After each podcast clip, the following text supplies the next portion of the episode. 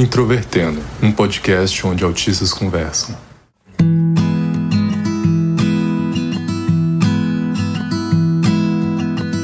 Olá para você que ouve o podcast Introvertendo, que é o principal podcast sobre autismo do Brasil.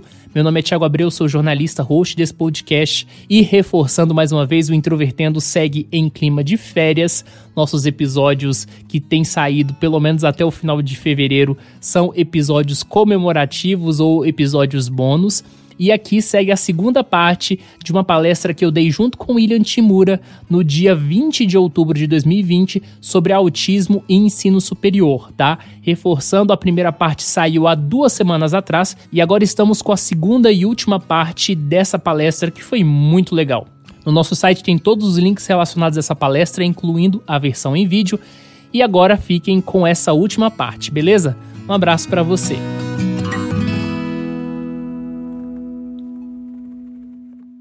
O primeiro ponto que a gente reuniu aqui é a sistematização é, do conteúdo, né?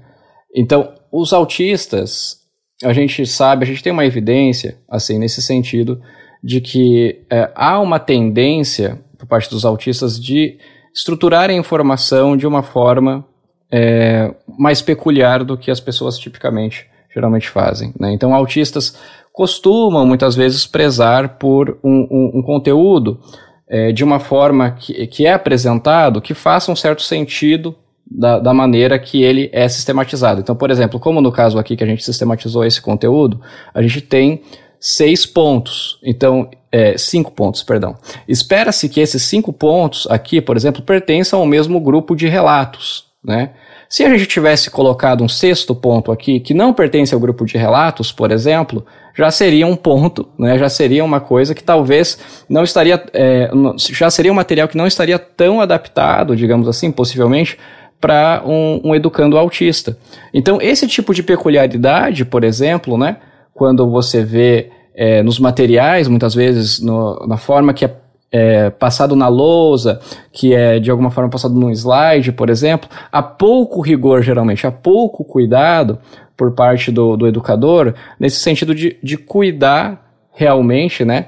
É, nesse é, é, se atentar a esses pequenos detalhes que realmente podem ser significativos e realmente pode ser uma barreira de aprendizagem, sim, para um educando com necessidades educacionais especiais. Então, assim, olha o nível de sutileza, muitas vezes, né? Que nem sequer é considerado na, na forma, é, na hora que vai ser organizado, que vai ser planejado a aula. Né? Então, esse tipo de coisa, realmente, é esse tipo de necessidade de adaptação de material é, é algo que muitas vezes não é cuidado e que sabe-se lá quão significativo é esse impacto. A gente já tem na, na literatura científica evidências que sim, autistas prezam sim e, e, e, usam mais, é, tem uma performance melhor quando as informações são sistematizadas de uma forma mais lógica, que mais coerente em comparação aos típicos. Então, as pessoas de desenvolvimento típico têm, digamos assim, uma certa facilidade em flexibilizar essa interpretação, né? Tanto é que a gente sabe, né? Os autistas muitas vezes são conhecidos no, no senso comum pela questão da interpretação, interpretação literal e tudo mais. Então, a gente sabe, né? Que há sim essa tendência, esse viés de se interpretar dessa forma mais sistematizada. Então, as pessoas uh, com autismo, elas podem sim uh, ter uma performance melhor se isso for atentado uh, se, se, isso for considerado né, na forma, é, no momento que está sendo elaborado o material, e que muitas vezes não é. Então, esse é um dos primeiros pontos que eu vejo assim como solução mais prática né, de, de, de acessibilidade aí para no, no ensino superior. Quer falar sobre o próximo ponto, Tiago? Sim, sim. É, eu falei né, sobre trabalho em grupo e sobre as formas de avaliação, e as formas de avaliação também queria incluir de que isso envolve também uma relação com as coordenações de curso, com as suas unidades acadêmicas, que às vezes é um pouco complicada. Então, tem professores que têm uma certa abertura a isso, tem outros professores que não têm, e isso realmente é um desafio. Mas uma coisa que autistas costumam relatar bastante é a hiperreatividade sensorial. E aqui a gente não usou hipersensibilidade, que é um termo que geralmente a gente usa, porque o, o termo hipersensibilidade ele dá a entender de que o autista por si só ele é sensível a outros estímulos que não necessariamente ele seja. Então, né, a gente sempre carrega aquela ideia ah, de que o autista ele é sensível, ele não gosta de abraço, ele não gosta de beijo. E quando a gente usa hiperreatividade, a gente realmente quer destacar de que a reação que essa pessoa vai ter a certos estímulos, que podem ser diferentes entre autistas, é de uma forma desproporcional àquilo que geralmente é esperado para uma pessoa. Então, é, a hiperreatividade sensorial diz respeito tanto a questões que ocorrem ali no processo de socialização, quanto também ao ambiente. Eu quero trazer um exemplo bastante importante. Aqui na UFG, né, aqui em Goiânia, onde eu resido, tem os chamados restaurantes universitários, que toda universidade pública geralmente tem, e os RUs costumam ser o ambiente de maior terror para alguns autistas, né? Porque é um ambiente em que há aglomeração de pessoas, há um barulho muito grande, barulho de prato, barulho de copo, é o atendimento ali, é, as filas. E aqui na, na UFG, né, em um dos campi, que é o, o campus Colemar Natal e Silva, o prédio foi construído, se não me falha a memória, no ano de 1965, ou seja, bem ali no governo Castelo Branco, né, período da ditadura. Então o prédio ele é construído de uma forma bem estranha. O prédio é escuro, a pia, né, onde as pessoas vão lavar as mãos, fica do lado de fora do banheiro, tem um espelho gigante que todo mundo é vigiado. É, você entra pelo, pelo ambiente, é um ambiente muito desagradável. E eu conheci alguns autistas durante esse período da universidade que preferiam ficar com fome do que entrar no RU, porque eles não se sentiam seguros naquele lugar, entendeu?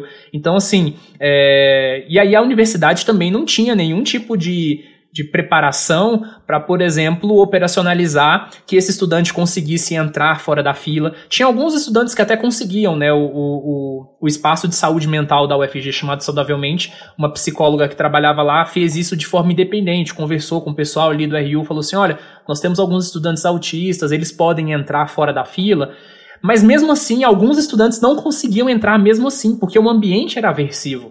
Então, a gente tem que pensar que dentro das universidades existem alguns desafios arquitetônicos, existem alguns desafios sociais, existem uma série de questões que podem atender adaptações, que podem atender alguns autistas, mas que não vão atender outros. Então, é, a hiperreatividade sensorial é um dos pontos mais complexos aí, né, na hora da gente pensar ações para autistas.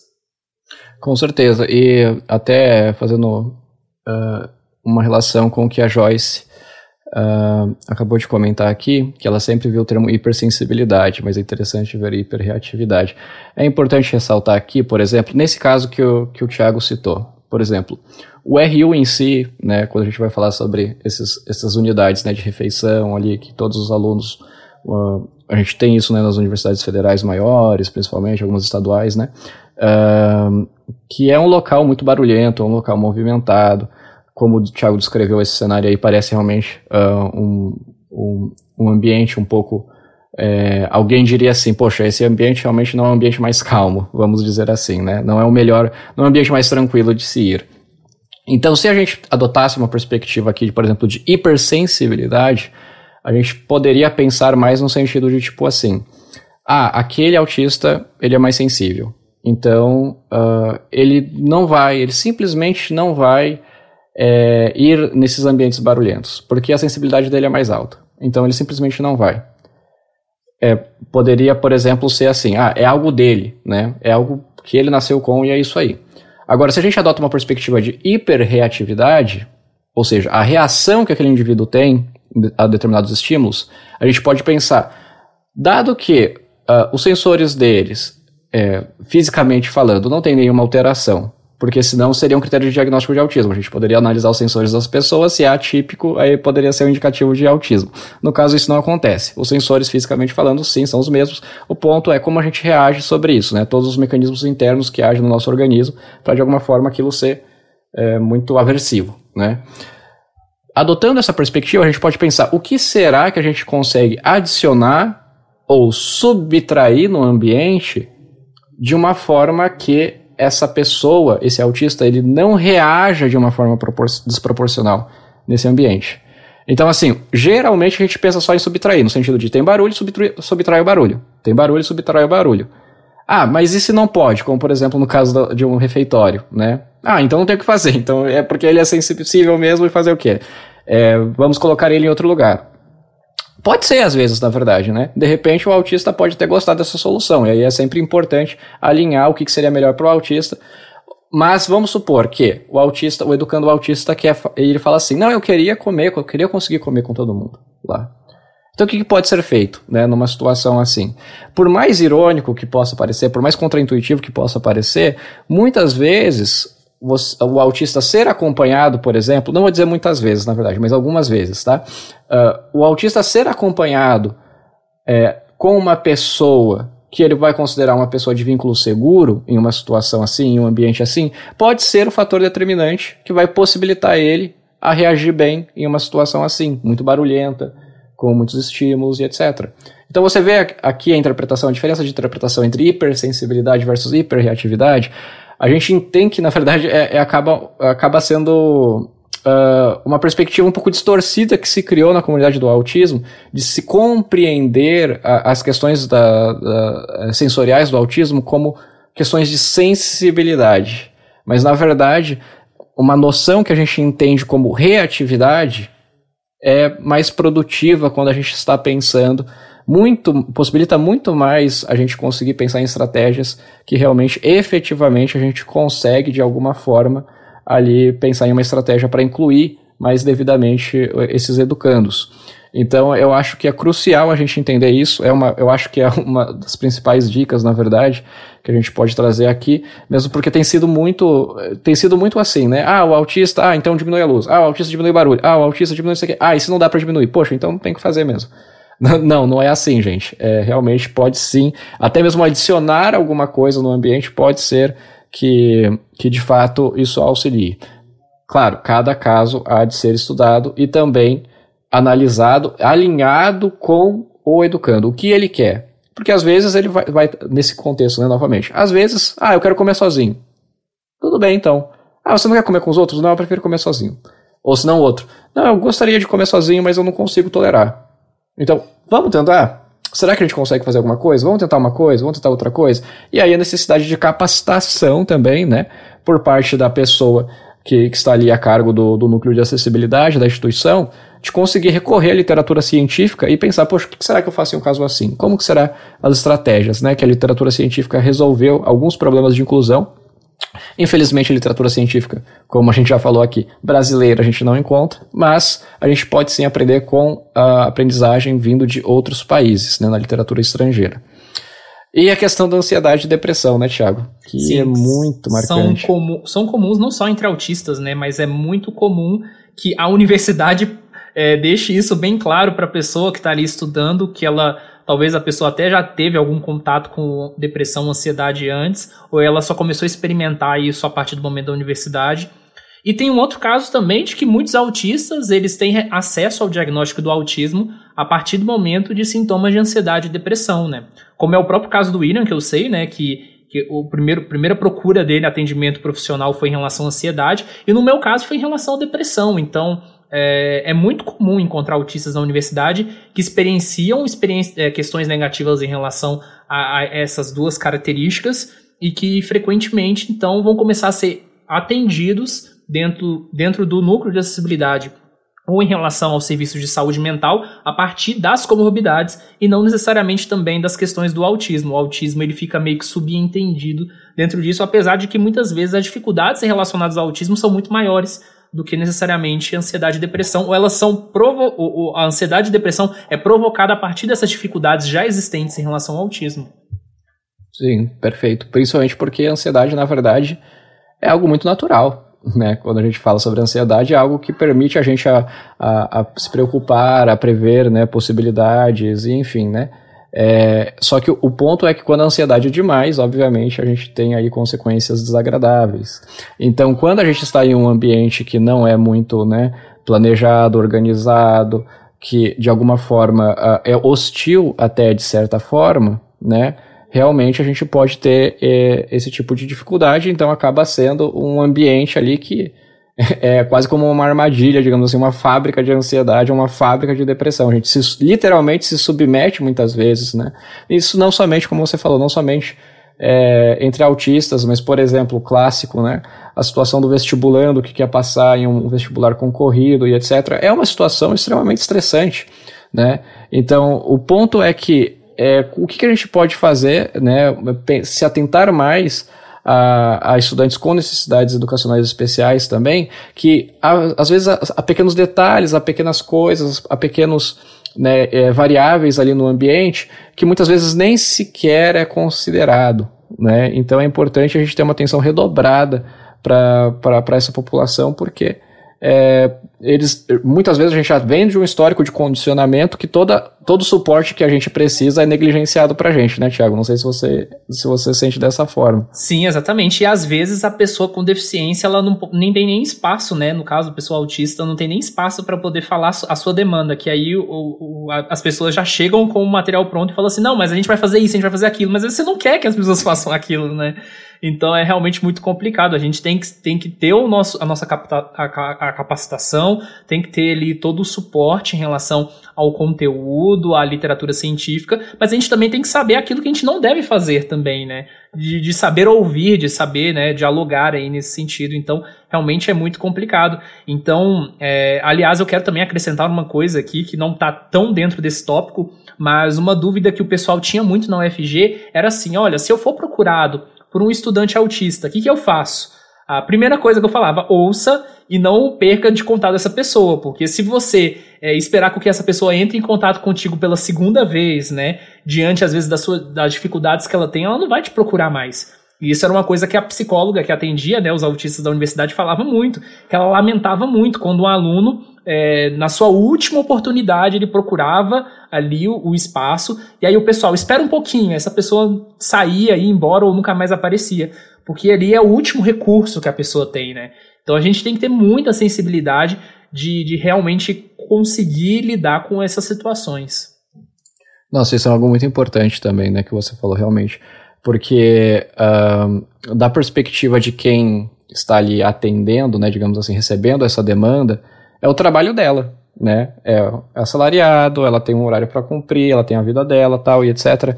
É, muitas vezes a pessoa nem sequer consegue imaginar no nível do custo que foi para essa pessoa, né, do, do autista, que muitas vezes teve toda a sua vida falando assim, não, isso aí que você tem a frescura. Não, isso aí, ah, mas como assim? Por que, que você não consegue fazer isso? Por que, que você não consegue usar o sapato? Por que, que você não consegue usar a meia? Por que, que você não consegue usar calça jeans? Por que, que você não consegue estar na, na, na, na escola? Todo mundo consegue, só você que não. É, entende? Então tem todas essas questões, texturas, cheiros, é, a, é, dificuldade da própria sistematização, as regras sociais que muitas vezes são difíceis, as instruções que muitas vezes são passadas de forma muito genérica para a gente, né? É, inclusive, é, que se relaciona muito no ponto ali da forma de, de avaliação, que muitas vezes a prova é para avaliar, por exemplo, o conhecimento do aluno em ciências da natureza, só que a forma que foi estruturada ali a pergunta, não, o aluno não conseguiu entender que se trataria de uma avaliação de ciências da natureza porque a, a pergunta teve uma, uma instrução ambígua, por exemplo, ou genérica demais. Então, todas essas coisas. O aluno. Imagina o aluno autista que ele chega no professor e fala assim: Ó, oh, professor, essa pergunta aqui eu não entendi ela. Não tinha entendido que era isso. Aí o professor pega a, a prova e fala assim: Ah, mas. Os outros 50 entenderam, então eu acho que é um problema com você. Entende? Então, assim, da é um perspectiva de quem ouve é uma um coisa assim. É total, né? Porque. Sim, e isso verdade, aconteceu comigo diversas vezes. Sim. É realmente né? complicado, assim, como última experiência, né, eu quero trazer aqui antes da gente abrir as perguntas, que falta dois minutos, é uma coisa que eu queria contar muito é que a primeira vez, né, que eu fui na universidade, eu perguntei para uma professora, professora, qual que é o núcleo de acessibilidade, né, que eu ia procurar de forma preventiva. Ela falou assim, não, fica do lado da biblioteca. Só que o que ficava do lado da biblioteca era a faculdade de arquitetura. E aí eu fiquei girando várias vezes a biblioteca para entender onde ficava esse núcleo. E aí eu descobri que o núcleo de acessibilidade, na verdade, ficava de forma diagonal a biblioteca dentro de um prédio, na sexta sala dentro desse prédio. E aí eu levei meia hora para achar a sala por causa de uma instrução mal dada. Então imagina, se eu que estou procurando de forma preventiva já tive toda essa barreira para encontrar, imagina um aluno que já está no seu limite ali. Então realmente é algo muito complicado, né? Teria desistido, é. E é justamente né, numa ocasião assim, é, uma forma, por exemplo, né, de prover acessibilidade seria através de um recurso visual, um mapa com instruções mais precisas, ou de fato a pessoa acompanhando a outra até o local, né? Mas aí agora imagina só, olha só por parte da barreira social também, né, da universidade, nesse sentido de que, poxa, mas aí vai ficar sem ninguém aqui na secretaria, ah, vai ficar sem ninguém aqui no lugar onde eu tô, se eu for acompanhar esse aluno até lá, entende? Então tem toda uma essa questão, ah, não precisa de mapa, não, aqui é pequeno, todo mundo se acha, por exemplo, né? Triste. Entende? Então é, é sempre essa coisa assim, né? Que a gente tem uma ideia, todo mundo quer incluir, todo mundo quer, né, de alguma forma ser o mais inclusivo possível, mas realmente é, é aquilo que falta. A gente precisa estruturar melhor, a gente precisa coletar mais evidências, a gente precisa disso na literatura, para partir disso também é, planejar melhores ações, para a gente entender o que, que exatamente a gente está fazendo, o que, que exatamente pode ser feito né, no dia a dia, realmente, para ajudar uh, na acessibilidade efetivamente dessas pessoas, né? Sim. E Bom, por fim, nós temos aí algumas referências também para apresentar, caso alguém quiser procurar aí, principalmente uhum. em relação às coisas que nós falamos. É claro que aqui a gente falou de muito mais além disso, mas a bibliografia básica aí do que a gente abordou tá, tá aí. E aí a gente uhum. abre para as perguntas. Obrigada, William e Thiago. Foi um prazer ouvir as pontuações de vocês. A galera fez muitas perguntas, eu separei umas 10 aqui. É, alguns até falaram uns relatos interessantes.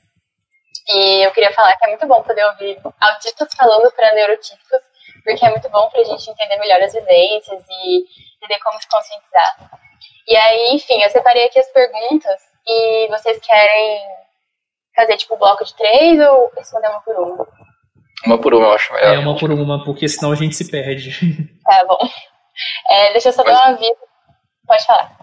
É, vamos tentar ser um pouco mais objetivos, porque tem umas 10, né? Então. É, são muitas perguntas, então, assim, dependendo da pergunta, só o William responde ou só eu respondo, a gente vai vendo aí. Legal. Tá. É, só um minutinho aqui. Eu queria avisar que a lista de presença está aberta. Ela está aqui na descrição do vídeo e a gente vai mandar no chat também. É, então, a primeira pergunta é da Regina. Ela falou: vocês poderiam nos contar um pouco sobre como foi o processo do diagnóstico do TEA para vocês e como o diagnóstico impactou a vida e os relacionamentos de vocês? Eu começo essa. É, a minha primeira suspeita de autismo veio em 2013, tá? Eu tinha suspeita de depressão e aí em algum momento ali interagindo na internet alguém sugeriu que as dificuldades, né, que eu relatava e outras pessoas relatavam poderia ser autismo. Aí eu entrei num grupo de autismo e realmente me identifiquei com as demandas que as pessoas publicavam. Public, é, procurei uma psicóloga que trabalhava com autismo, pedi para ela uma avaliação.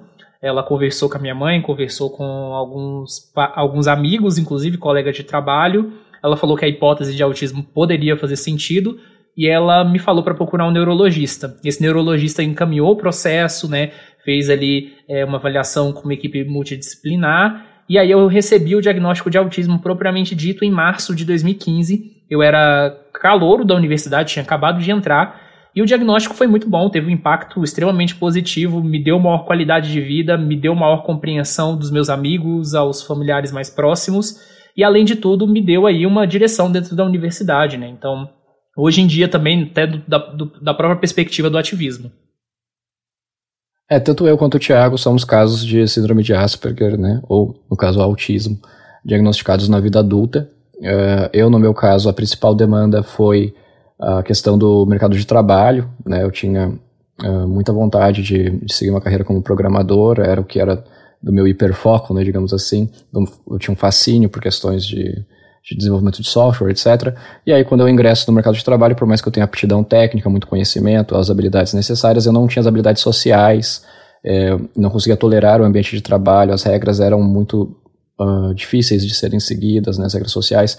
Eu pensei que eu tinha algum problema de ansiedade, né, por causa da, de toda a questão que realmente você fica muito preocupado, você pensa em todas as hipóteses, você aquilo vira ali uma coisa assim bem difícil de se tolerar. E aí, por causa dessa demanda, eu fui atrás de, de, de ajuda, né, profissional, fui atrás de um psicoterapeuta. É, e ali, durante as sessões, ficou claro que, na verdade, não se tratava de apenas um quadro de ansiedade, mas sim de síndrome de Asperger, né, não diagnosticado, que inclusive uh, depois que eu fui diagnosticado nunca mais tive um quadros de ansiedade tão difíceis, na verdade, quanto antes eu tive, justamente porque o autismo me permite prever né? Ele permite me descrever melhor, explicar melhor os meus próprios comportamentos. Eu consigo recorrer à literatura científica, à comunidade que existe, para conseguir trocar experiências, entender melhor a mim mesmo e, por consequência, ter mais previsibilidade sobre quais situações são difíceis, não são difíceis, conseguir me auto-monitorar melhor, conseguir me aceitar melhor, nesse sentido de que, poxa, eu posso expor quais são as minhas dificuldades, porque eu tenho uma condição. Eu entendo, eu entendo que as pessoas vão entender melhor quando eu expor dessa forma, né, apesar de que a conscientização do autismo não é uma, as mil maravilhas aqui no Brasil ainda, mas que pelo menos a gente tem essa possibilidade que nem antes a gente tinha antes, né? Então, em geral, foi sim uma coisa produtiva.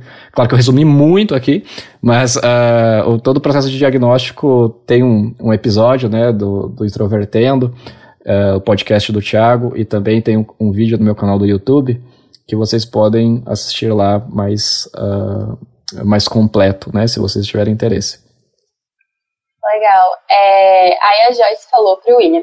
Primeiramente, gostaria de dizer que seu canal é incrível, sou sua inscrita e já aprendi muito com ele.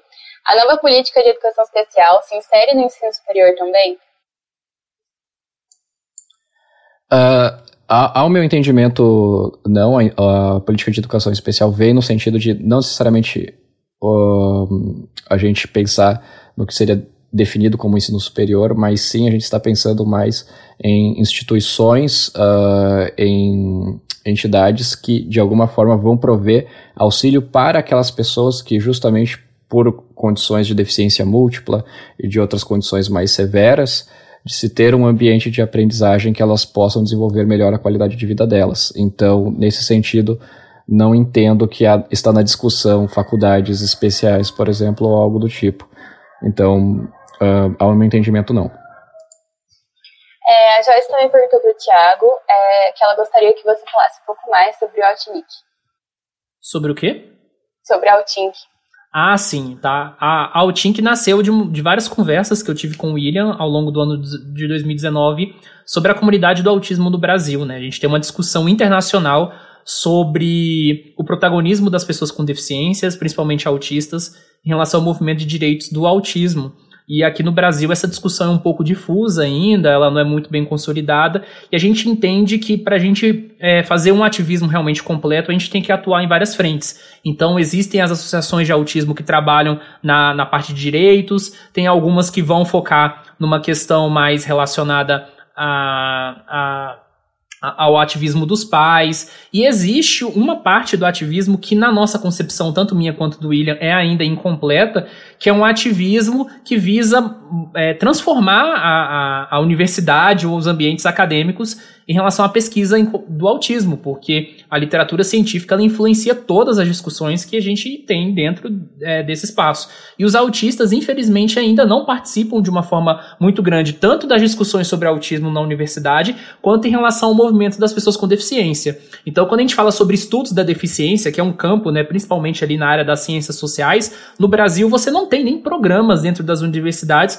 realmente dedicados a estudar e pensar deficiência. Você tem pesquisadores independentes, alguns já são professores, alguns são pesquisadores, mas isso não foi pensado. E além de tudo, a gente tem uma questão histórica dentro do autismo, e aí seria uma, uma longa discussão, que o movimento do autismo sempre cresceu descolado do movimento de pessoas com deficiência por várias razões históricas. Então a Altink, ela surge nesse sentido. Nós somos autistas, nós temos interesse na temática do autismo, a gente tem interesse em falar sobre autismo publicamente, mas também de estudar autismo, e nós estamos nos reunindo, nos agrupando para realmente é, trocar experiências e principalmente produzir conteúdo e, e, enfim, colaborar né, no pensamento. Então a nossa ideia é de uma organização que não só paute pela questão dos direitos ou que vai realmente ali fazer discussão nas políticas públicas, mas também pensar um background de transformação das universidades, do pensamento sobre autismo por parte dos autistas inseridos né, nesse espaço do ensino superior.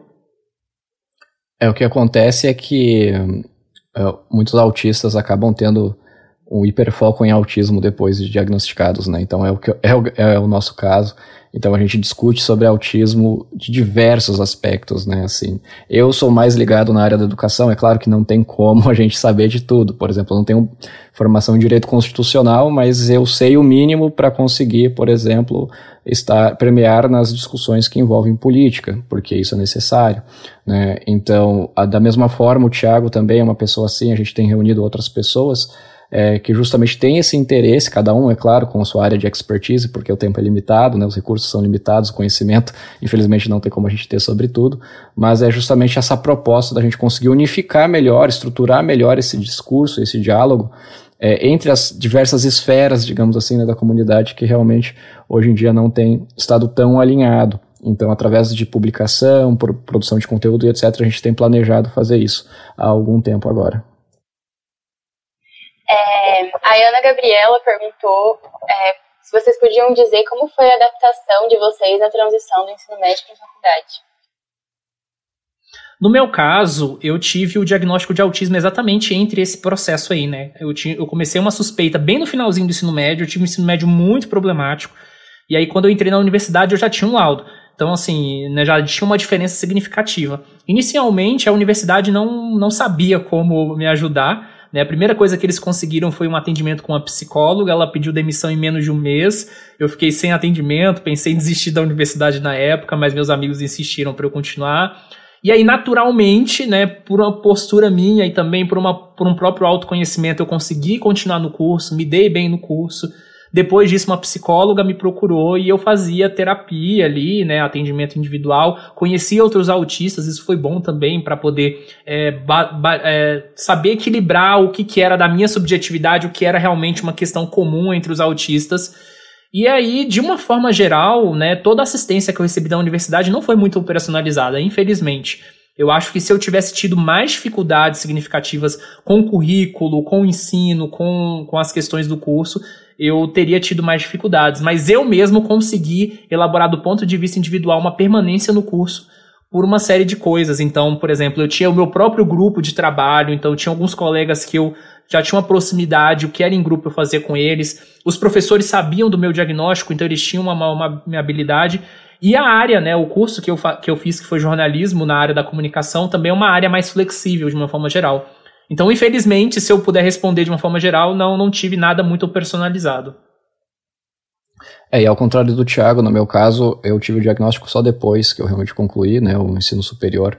Então eu não tive nem, eu não sabia, na verdade, nem uh, o que buscar, como buscar, uh, não sabia nem a ideia, não tinha nem a ideia do que seria um transtorno do neurodesenvolvimento uh, na, na época, então não tive nenhuma acessibilidade nesse sentido. Tive muitas dificuldades, né, é, em relação à performance acadêmica, sempre foi muito notável, principalmente no ensino médio, né, e eu vadia muito de todas as tarefas possíveis, eu era aquele, não era o melhor aluno, o aluno exemplo, digamos assim. No ensino superior, uma das formas, né, eu passei por três instituições, na verdade, eu, na terceira instituição onde eu fiquei mais tempo e onde eu eventualmente me formei, é, eu optei por um curso EAD, né, à distância, então, para mim, ficava mais fácil de se lidar. Uma coisa interessante é que ninguém da minha sala, ninguém da minha turma, nenhum outro colega me conhecia, sequer sabia quem eu era. Somente um ali que a gente se, encont se encontrava às vezes e tal, mas eu não participava de nenhum, não tive participação, socialização zero. Né? É, então foi nesse sentido assim que eu acabei concluindo de uma forma bem deficitária, na verdade, né? Eu diria um programa de ensino superior que me possibilitou é, dessa forma concluir o, o, ensino superior assim, né, é, sem a necessidade de interagir, mas realmente foi a forma que eu, que eu consegui, no caso, não é de longe, não é uh, a forma ideal, mas uh, foi exatamente assim que aconteceu para mim. E no mestrado eu tive algumas situações um pouco difíceis, um, não houve nenhum tipo de acessibilidade, mas ao mesmo tempo uh, eu tinha muito mais noção da minha própria condição, porque eu já era diagnosticado no mestrado. Então, eu mesmo conseguia ali, por ter mais habilidades, por ser né, uma pessoa mais desenvolvida por conta das intervenções psicoterapêuticas que eu tive, eu conseguia eu mesmo ser esse agente é, de modificar o ambiente, de pedir por algumas adaptações quando eu precisava, com as próprias pessoas do meio. Então, eu não necessariamente recorria a um núcleo de acessibilidade, mas sim eu conseguia fazer isso. E mesmo assim, mesmo quando eu previa algumas coisas, alguns ajustes que poderiam ser feitos, ainda assim tive alguns momentos de dificuldade, sim. Mas isso é esperado, né? Não tem como realmente prever 100% e adaptar 100%. É, daí, em relação a essa pergunta, a Mary Ellen perguntou se foram necessárias adaptações durante o ensino superior e se foram atendidas pela instituição. É, a gente, eu já respondi isso, né? O Thiago também. É, também. É, daí a Lourdes perguntou se no ensino superior vocês tiveram, têm ou tiveram provas adaptadas ou salas isoladas para dar provas, ou que estratégias empregaram. É, no meu caso não, não tive nenhuma prova assim adaptada, mas eu conheci é, alguns alunos autistas da universidade, né? E aí falando de outros casos que precisaram É, teve um aluno que entrou em algo que a gente chama de regime especial, né, de que quando o aluno só aparece para fazer provas porque ele não conseguia conviver na sala de aula com muita facilidade. E teve outro que precisou de uma mudança de prova e o professor não aceitou. E aí ele ficou preso nessa matéria, infelizmente. Mas no meu caso mesmo, propriamente dito, eu não, não precisei de fazer provas separadas ou nada do tipo. Mesmo sem o diagnóstico, eu tinha eu tinha muito, muita dificuldade Perdão, a minha internet está falhando? Estou conseguindo me ouvir bem? Sim. Tá. Mesmo uh, sem o diagnóstico no ensino superior, eu tive muitas dificuldades, principalmente com a avaliação. Né? Eu, é, eu tinha muita dificuldade de entender quais eram as instruções, qual era a pergunta. Às vezes, uma falta, de, uma pequena quebra de coesão entre a pergunta e as alternativas, por exemplo, já me fazia me perder, não conseguia entender se o que era requisitado ali naquela naquela avaliação, né? Eu muitas vezes até perguntava para o professor assim, ah, professor, o que, que é para fazer aqui? Aí o professor explicava de uma forma muito rasa, porque ele interpretava como se eu tivesse querendo de alguma forma tirar proveito ali da explicação dele para talvez ele me dar resposta ou algo do tipo. E eu não conseguia entender. Muitas vezes, muitas vezes isso aconteceu. Muitas vezes eu entrei em conflito com professores. Essa situação que eu expus para você, para vocês é real, nesse sentido de que eu sempre era o aluno que eu ia lá com a prova e falava assim, professor, mas aqui você perguntou dessa forma, eu interpretei dessa maneira, eu respondi essa resposta que seria correta. Ele falou, não, mas não é isso que eu perguntei. Aí eu falava, poxa, professor, mas não, mas está escrito de outro jeito. E aí ele me mostrava, tá, mas os outros alunos entenderam, você não. Só você que não. Então o problema é seu, entende? Então isso acontecia muito, acontece muito ainda. Mesmo é, é difícil, sim, não vou negar. Eu é, eu faço mestrado em informática na educação, mas eu estudo muito mais educação do que informática. E eu entendo, sim, como perspectiva de um, de um educador, que é muito difícil de você conseguir fazer uma avaliação, uma forma de avaliação mais acurada, justa e que seja uh, efetiva nesse sentido de não confundir o aluno, então eu entendo sim que é difícil, principalmente quando você não tem tanta experiência com autismo, quando você não tem esse feeling, digamos assim, né? essa intuição nesse sentido de que, ah, isso aqui possivelmente um aluno autista não vai entender tão bem. Vou deixar um pouco mais bem descrito. Então, se você não tem esse feeling, realmente, é, situações assim são comuns, é difícil sim, mas que é algo que muitas vezes a gente é invalidado, né? Então, essa é uma coisa bem, bem difícil, tem sido, foi bem difícil, né, para mim. É, a Lourdes também perguntou como vocês lidam com trabalhos em equipes em ensino superior. Então, uh, eu tinha muita dificuldade desde a época do ensino fundamental, e eu tinha também por uma razão social, não só pela questão de relacionamento. Mas era assim, eu gostava muito de liderar grupo. Então, vamos supor, o professor propunha uma atividade em grupo, eu queria montar o meu grupo. Só que aí eu não conseguia montar meu grupo, é, eu tentava entrar em grupos e o pessoal recusava, isso me gerava uma angústia. E aí, quando eu via, no final das contas, eu ficava sobrando e ficava com os alunos que sobravam. E isso era triplamente frustrante por causa desse, dessas questões. Além da dificuldade de relacionamento, tinha uma expectativa de formar o meu próprio grupo e, e poder né, operacionalizar as situações. Eu era rejeitado nesse sentido de ninguém querer fazer parte do meu grupo, de eu não conseguir entrar no grupo liderado pelos outros e, por fim das contas, é, ficar sobrando. Então, frequentemente, dentro da escola, eu ficava implorando para os professores para fazer o trabalho sozinho. No início, quando eu era mais novo, os professores até cediam, mas à medida que eu fui crescendo, os professores foram recusando isso. Isso foi bastante problemático. E durante a graduação, eu dei a sorte de ter um grupo de três pessoas assim que eu me dava muito bem. Eles sabiam mais ou menos como lidar comigo, eu sabia como lidar com eles. E a gente fazia tudo junto, de uma forma geral. Então, acho que essa era, era a melhor estratégia que eu tinha diante do contexto ali, da situação que eu tinha. Mas trabalhos em grupo, assim, é, é, tem muita gente, na verdade, né? De uma forma geral, acho que a maioria das pessoas não gostam de trabalho em grupo. Porque você despende um tempo maior de discussão, você geralmente tem a, a negligência de uma pessoa ou outra, então tem gente que vai acabar trabalhando dobrado. E a gente sabe que se todos os alunos fizerem a sua parte, aquele aluno não fizer a parte dele e ninguém compensar, todo mundo vai ser prejudicado junto. Então, acaba sendo obrigatório que os outros compensem. Então, todo mundo sai insatisfeito, né? Todo, eu acho que trabalhos em grupo são talvez uma das principais formas de você fazer alunos, colegas se odiarem. Então, eu acho que trabalhos em grupo ou deveriam ser repensados em termos de estratégia, mas de uma forma geral, eu não tive boas experiências com trabalho em grupo. É, eu certamente também não. Eu sempre tinha estratégias para de alguma forma conseguir fazer é, individual, né? Ou se eu não conseguia, eu a minha ansiedade era no sentido de que, ok, tudo bem, não tem problema ficar com zero no trabalho em grupo, eu consigo compensar em outras formas, mas é, eu gostaria de que as pessoas do grupo não me odiassem. É basicamente isso. é, que eu não vou, não vou conseguir fazer nada, vou conseguir me integrar, mas que pelo menos eles não me odeiem. É, eu gostaria de, até de, de aproveitar isso fazer uma crítica nesse sentido de, dos educadores. Eu sei que estou sendo muito chatão, mas eu acho que é importante. É, no sentido de que realmente é, eu vejo assim que isso acontece muito, muito, é muito frequente. Sob justificativa do educador de ah, na vida você precisa aprender a trabalhar em grupo. Na vida você precisa, na empresa você vai precisar, no mercado de trabalho você vai precisar trabalhar em grupo. Então o que, que eles fazem? Colocam a pessoa em uma situação de trabalho em grupo.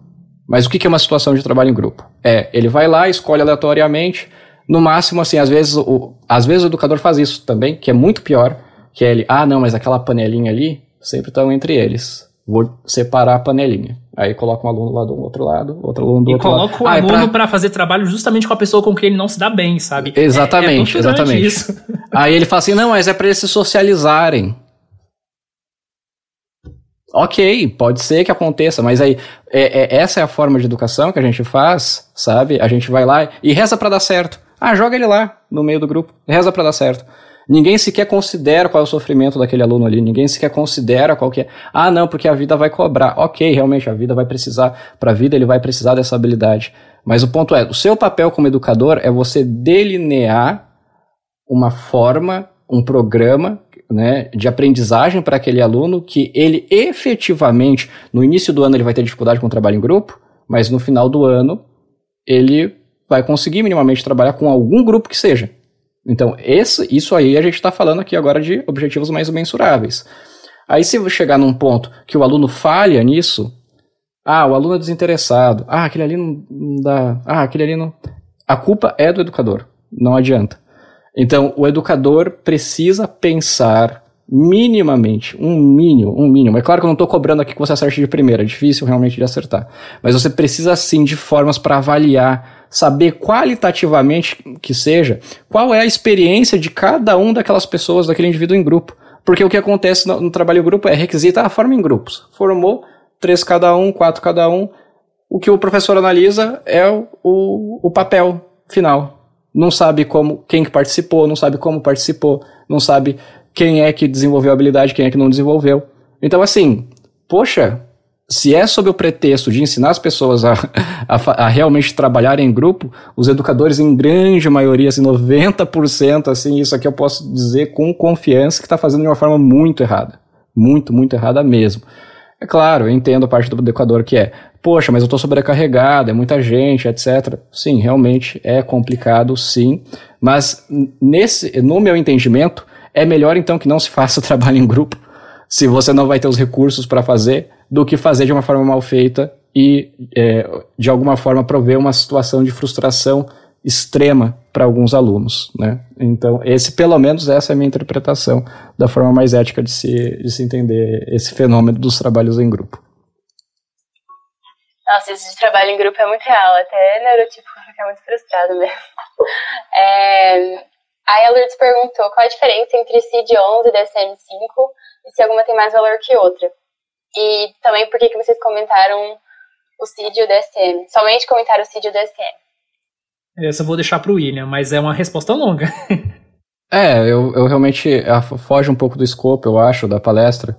Mas é basicamente o, o, o CID é uma classificação internacional, né, é, compilado pela OMS, de como a gente pode compreender as diversas condições que a gente chama de doença ou transtorno da, é, da humanidade. Então, eu tenho essa como. É, eu trouxe o CID-11 como referência para entendermos né, o espectro, do, um pouco melhor sobre o que a gente está falando sobre o espectro do autismo. Porque realmente uma realidade é que, por exemplo, alguma, nem todas as pessoas com autismo vão para a faculdade, nem todas as pessoas com autismo vão para o ensino superior. Né? Essa é uma realidade.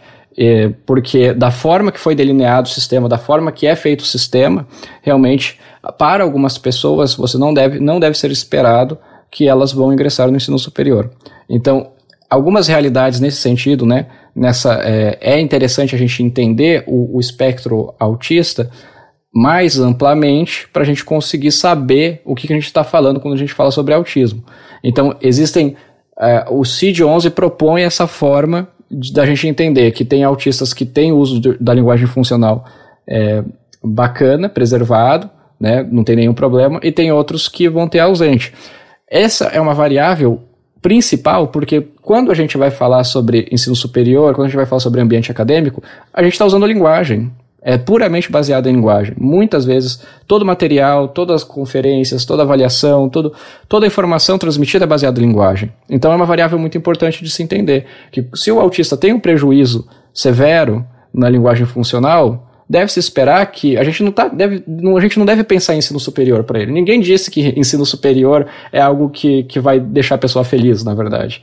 É uma questão, claro, construção social, nesse sentido de que, poxa, é, todas as pessoas precisam fazer faculdade, é, quanto mais quanto mais carreira acadêmica, melhor. Mas não necessariamente. Dado aquele indivíduo que ele tem um prejuízo severo, por exemplo, no uso da linguagem funcional, para aquele indivíduo, qualidade de vida ele tem um pouquinho a mais né? Então esse é o ponto. A gente precisa entender todo o espectro do autismo nessa amplitude e saber como a gente se situa nele para, de alguma forma, a gente conseguir dialogar melhor, operacionalizar melhor a discussão. Então, por isso que a gente citou o CID-11, porque na, eh, na minha interpretação é uma forma um pouco mais uh, bem descrita de como a gente consegue é ilustrar esse, essas variantes do espectro. Eu não citei o DSM-5 porque o DSM-5 tem mais uma função de manual de diagnóstico. Então, como a gente aqui não está trazendo de uma forma para diagnosticar realmente pessoas, né? Mas sim para só ilustrar como, sub, como poderia ser subclassificado, que a gente chama de espectro do autismo. Eu acho que o CID-11 cumpre um papel melhor nesse sentido aqui para essa função. Então, por isso que a gente escolheu o CID-11 não necessariamente o, o DSM-5. É, a Regina perguntou se vocês poderiam falar um pouco mais é, vocês encontraram alguma barreira durante o processo de escolarização de vocês, em especial das barreiras atitudinais. Eu tive muitos problemas de interação social, de uma forma geral, foram as principais dificuldades. Eu era lido como um aluno arrogante, individualista, é, to, todo tipo de adjetivo negativo que as pessoas pensavam assim era o que ocorria. Então sempre eram pensado, ah, a culpa é dele, ele não interage direito por causa da culpa dele, porque ele se acha por causa disso, por causa daquilo. E aí eu tinha uma dificuldade de, de inserir nas brincadeiras dos colegas, de participar de grupos. Eu lembro que nas, na hora do recreio, frequentemente eu ficava sozinho, ou eu ficava conversando com o pessoal da limpeza, que era um pessoal mais velho, que eu poderia ter uma conversa mais adulta. Foi assim até ao oitavo ano, mais ou menos. Todo recreio era um momento chato para mim, era um. Era, era o momento que ficava mais explícitas as dificuldades sociais, porque estava todo mundo ali interagindo, todo mundo brincando pela escola, e eu lá sentado numa cadeira conversando com o pessoal mais velho. Então, acho que a principal dificuldade foi nesse sentido. Isso sem falar das questões de, de interpretação, como o William já falou. Já no ensino médio já foi uma etapa diferente, em que eu queria fazer mais parte de grupos, mas ao mesmo tempo também não tinha uma leitura muito muito profunda da, dos códigos sociais e isso me levava a passar por episódios constrangedores. É, tinha problemas diretos com professores, porque eu interagia com todo mundo de uma forma horizontal, então confrontava muito as pessoas, não, não levava muito em consideração as questões de hierarquia, até hoje é um pouco assim, mas se eu, se eu puder resumir né, rapidamente, esses eram, foram os principais problemas que eu tive na escola. Questões de barreira, barreiras atitudinais, acho importante aqui para essa discussão, é que uh, eu, por exemplo, não, desde que eu fui diagnosticado, pelo menos, né, considerando, barreiras atitudinais sem diagnóstico existem, com certeza, né, eu não consigo, como eu disse ali, por exemplo, essa questão mesmo da avaliação, né, que eu questionava o professor e etc, eu entendo isso como uma barreira atitudinal, nesse sentido de que o professor não estava nem sequer disponível a pensar, poxa, será que tem pessoas que realmente não conseguem ser bem avaliadas da forma que eu estou avaliando? Então eu consideraria isso como uma barreira atitudinal, de fato, né?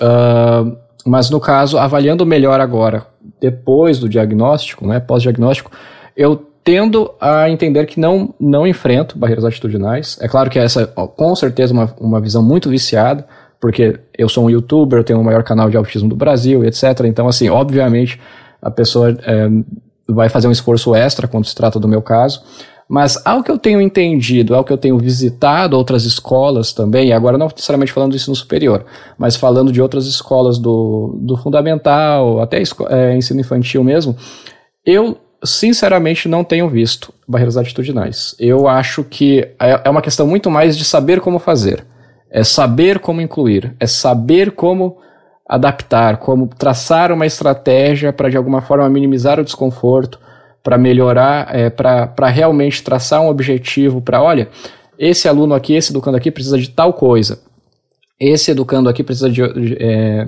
é, e dessa forma que, que a gente vai. Aliás, para se alcançar tal coisa, a gente vai fazer de tal forma, através dessas etapas, e a gente vai testar e vai avaliar isso. E a gente vai colocar isso em, em, em, em implementação, a gente vai alinhar com a família, a gente vai alinhar com talvez um profissional que acompanhe ele. Então, assim, é, essa, essa forma de saber o que, que a gente vai fazer daqui para frente, é esse é o ponto. Não acho que é o ponto no sentido de que, ah, eu não quero, ah, tô com má vontade, ah, não, muito trabalho. Mas no sentido de realmente saber como fazer. Porque o saber como fazer somente com capacitação. E aí é inevitável, em uma palestra não tem como falar como, mas uh, a gente trouxe algumas dicas para ter um primeiro passo. Né? Essas dicas aqui são casos, relatos de casos, para a gente ter um primeiro passo de como assim, nossa, nunca imaginei que um autista poderia ter problema com isso. Nossa, nunca pensei dessa forma. A questão da hipersensibilidade, da reatividade que a gente falou, a questão das avaliações, sistematização de conteúdo. Então, assim, algumas coisas que isso abre um pouco o olhar, né? Mas ainda assim, agora, ah tá, vamos então fazer uma prova adaptada. Vamos então traçar uma estratégia para esse aluno comer no, no refeitório. Aí como que a gente vai fazer isso? Aí somente com capacitação. E aí é, é esse é o principal ponto da inclusão onde a gente falha.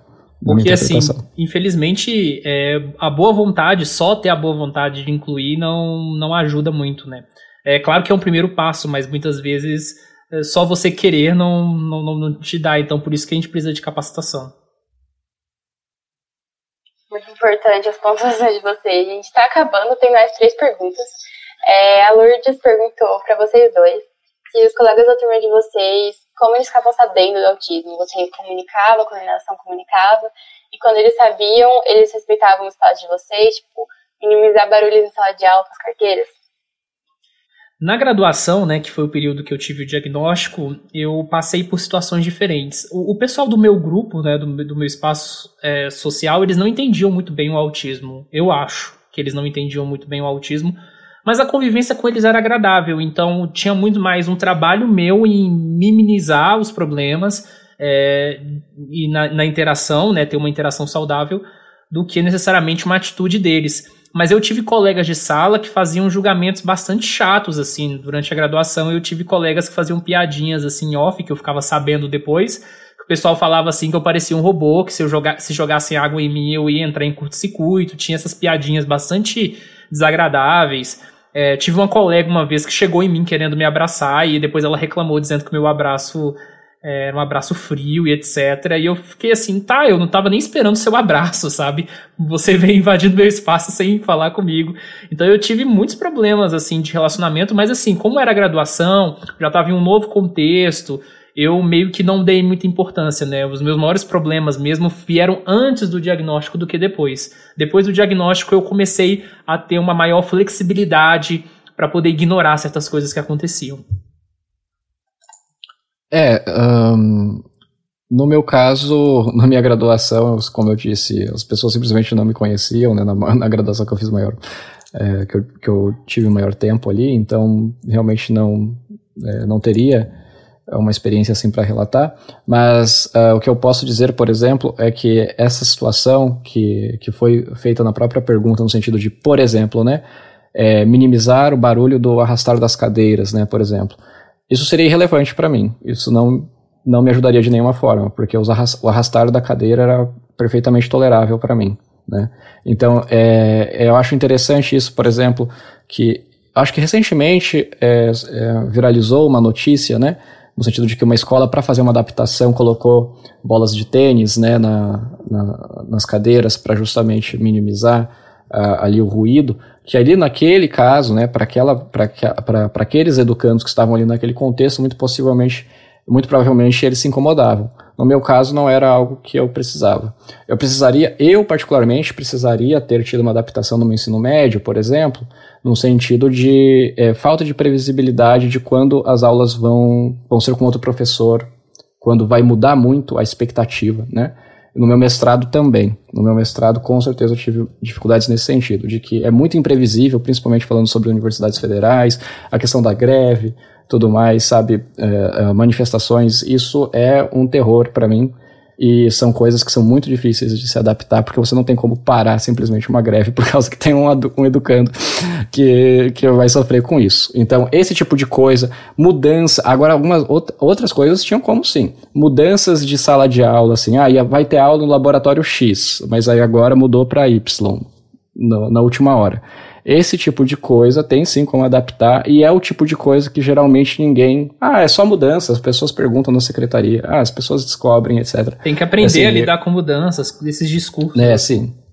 Isso é, é, exatamente, isso é complicado. Isso é realmente, muitas vezes. E aí, novamente, se você vai perguntar para a mesma pessoa que mudou, que fez essas alterações na. Esse professor que fez essas alterações de última hora. Se você vai perguntar, você quer incluir os autistas na sua aula? Com certeza ele vai falar que sim com certeza vai ser um professor que vai dispor o tempo para assistir uma palestra, com certeza vai ser o um professor que se eu der um livro para ele, ele vai ler, mas no final das contas, na prática, é muito contraintuitivo. E é aquela questão da capacitação. A barreira atitudinal não existe no sentido de que, ah, eu não quero, ah, é muito chato, ah, é muito.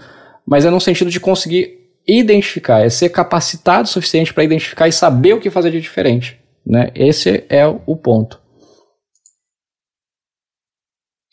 É, o Eduardo perguntou se vocês têm alguma dica para descobrir o hiperfoco, porque ele disse que ele não conseguiu descobrir o dele.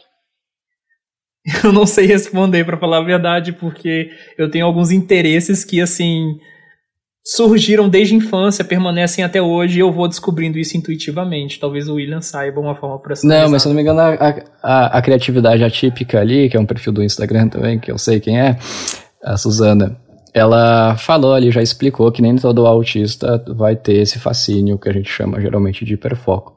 Né? Então não é um critério, não é uma coisa que é bem estampada em todos os autistas, apesar de que sim, é comum, inclusive até um pouco faz parte até da cultura, né, digamos assim, entre os autistas ficar perguntando qual que é o seu hiperfoco, etc e tal, mas não é eu vejo claramente assim, né, que ao longo da minha vida, na minha adolescência, quando eu era criança, os interesses eram muito restritos, muito intensos somente naquilo né? E hoje, na, vida adulta, começa com autismo, depois vai para análise do comportamento, depois vai para educação, depois se mistura com a tecnologia, depois ciência em geral, e aí vai ampliando os interesses. Quando se amplia para a ciência em geral, eu discuto qualquer coisa que seja científico.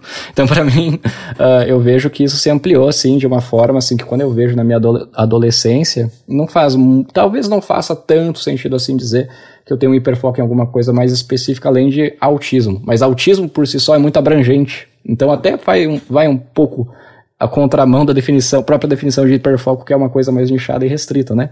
Então não precisa se preocupar, eu diria, tá? Não precisa se preocupar em identificar o hiperfoco ou não. E você comentou sobre análise do comportamento, a Joyce, a última pergunta, ela queria que você falasse como que você criou o interesse, já que você falou isso no seu canal. Ah, sim, sim, sim. É, sai um pouco do, do contexto, mas uh, eu acho que é até interessante de se falar aqui, porque o, o, meu interesse pela análise do comportamento é justamente porque é o referencial teórico. Eu falei várias vezes capacitação, capacitação, capacitação, capacitação. E aí alguém pensa, poxa, mas quero me capacitar então, como é que eu vou fazer? Eu quis me capacitar, né? Essa é uma coisa que eu quero fazer. Poxa, como é que eu resolvo os problemas da inclusão? Como é que eu resolvo? Como é que eu posso ativamente ali estando presencialmente um a um com uma outra pessoa autista, uma criança autista, né, que eu como educador é, me proponho a estar para melhorar a qualidade de vida dela, para ensinar habilidades, para fazer ela tolerar mais alguns ambientes. E aí eu recorro à literatura científica e eu vejo, poxa, eu tenho que estudar análise do comportamento para conseguir fazer isso. É, esse é o caminho de capacitação. Então é nesse sentido que veio a minha, o meu interesse para análise do comportamento. E agora, na verdade, mais um interesse maior numa outra teoria chamada teoria das molduras relacionais, porque foi a teoria que surgiu. É a teoria que surge na literatura e fala assim: olha, a gente está usando esse referencial teórico para ajudar os autistas e está dando certo. Então tá bom, bom para mim. aí eu, para mim é, é, o suficiente para me convencer. Aí eu vou lá e começo a estudar isso. Então é esse é, é o meu interesse da, pela análise do comportamento surge principalmente porque é o referencial que me permite resolver os problemas. Só porque eu falei que era a última pergunta, surgiu mais uma, da Marlene. Ela perguntou se vocês fazem palestras para professores. Mas eu acredito que sim. O William já fez várias, eu já dei algumas palestras também individualmente, e a gente já deu conjuntamente também. Uma vez a gente esteve na URGS, falando um pouco sobre autismo. Então, aí tudo depende do tema também, porque às vezes as pessoas nos pedem algumas questões que não estão tanto dentro do nosso domínio, e a gente tem um rigor, assim, nesse sentido que a gente fa costuma falar daquilo que a gente tem um domínio maior. É, certamente. Eu nunca, fala, nunca faria uma palestra, por exemplo, de direitos dos autistas, né? Que realmente, por mais que eu, eu, eu claro, eu entendo, já li a Lei Brasileira de Inclusão, a política, uh, a Constituição no que diz respeito à inclusão, as, a Lei de Diretrizes e Bases. Então, assim, eu leio, mas eu não tenho bagagem, um repertório para falar sobre os direitos, né? Então, assim, realmente a gente tem esse rigor. Uh, eu acabo dialogando bastante com a saúde, com a, com a educação e com a saúde, porque quando a gente fala sobre autismo e intervenção para a qualidade de vida, é difícil de separar essas duas áreas. Né? Mas eu, particularmente, tenho um interesse mais específico para diagnóstico. Então, ultimamente, eu tenho dado mais palestras, na verdade, nas faculdades de medicina e para outros psicólogos. Mas antes eu dava bastante também aulas para é, palestras, né, no caso, para professores e dirigentes de educação, sim. Então, mas em geral, sim, né? A gente fala assim sobre diversos assuntos. Eu acho que são assuntos que permeiam aí tanto a educação quanto a saúde, muitas vezes, né? É, a saúde está entendendo melhor agora, psiquiatria, é, principalmente é, a neurociência, entendendo melhor é, que há uma necessidade de se compreender a deficiência dessa forma mais biopsicossocial, né, como a gente citou aqui, no sentido de que não é apenas uma condição, ah, aquele, aquele indivíduo tem uma certa condição, então tem que tratar a condição. Não, é no sentido de precisamos entender como essa condição afeta o dia a dia dela, como ela afeta a sociedade, o que, que a gente pode fazer na sociedade para também minimizar esse desconforto, e a parte é, psicológica também. Né, nesse sentido de qual tratamento a gente pode usar, qual abordagem psicoterapêutica a gente pode usar, como que a gente alinha isso, muitas vezes com a escola, para conseguir minimizar os outros prejuízos, que muitas vezes a ansiedade elevada, quadros de depressão, né? Então, uh, essas áreas têm se unido muito, né, de fato, e o que é algo muito bom para o autismo, porque realmente requer essa atenção multidisciplinar. O autismo é algo que demanda é, conhecimento de diversas áreas. E saúde e educação não se distinguem, muitas vezes não se distinguem quando a gente fala de autismo. Só quando a gente fala de remédio, aí ok, remédio é saúde. Mas fora isso, uh, uh, para melhoria de qualidade de vida, educação e saúde and devem andar intimamente ligadas. É isso, gente. Acabaram as perguntas. O Capci agradece imensamente a presença de vocês. Foi um prazer ouvir todas as suas experiências, todas as pontuações. Teve uma chuva de elogios aqui nos comentários. E é isso, pessoal. Não saiam sem assinar a lista de presença. Hoje à tarde tem mais palestras, duas horas no horário do Mato Grosso do Sul, é, sobre lutas e resistência do, dos Kaiowá e Guarani frente à pandemia de Covid. E é isso, gente. Muito obrigada. Até a próxima. Muito obrigado, Beatriz. Eu que agradeço, o prazer foi todo meu.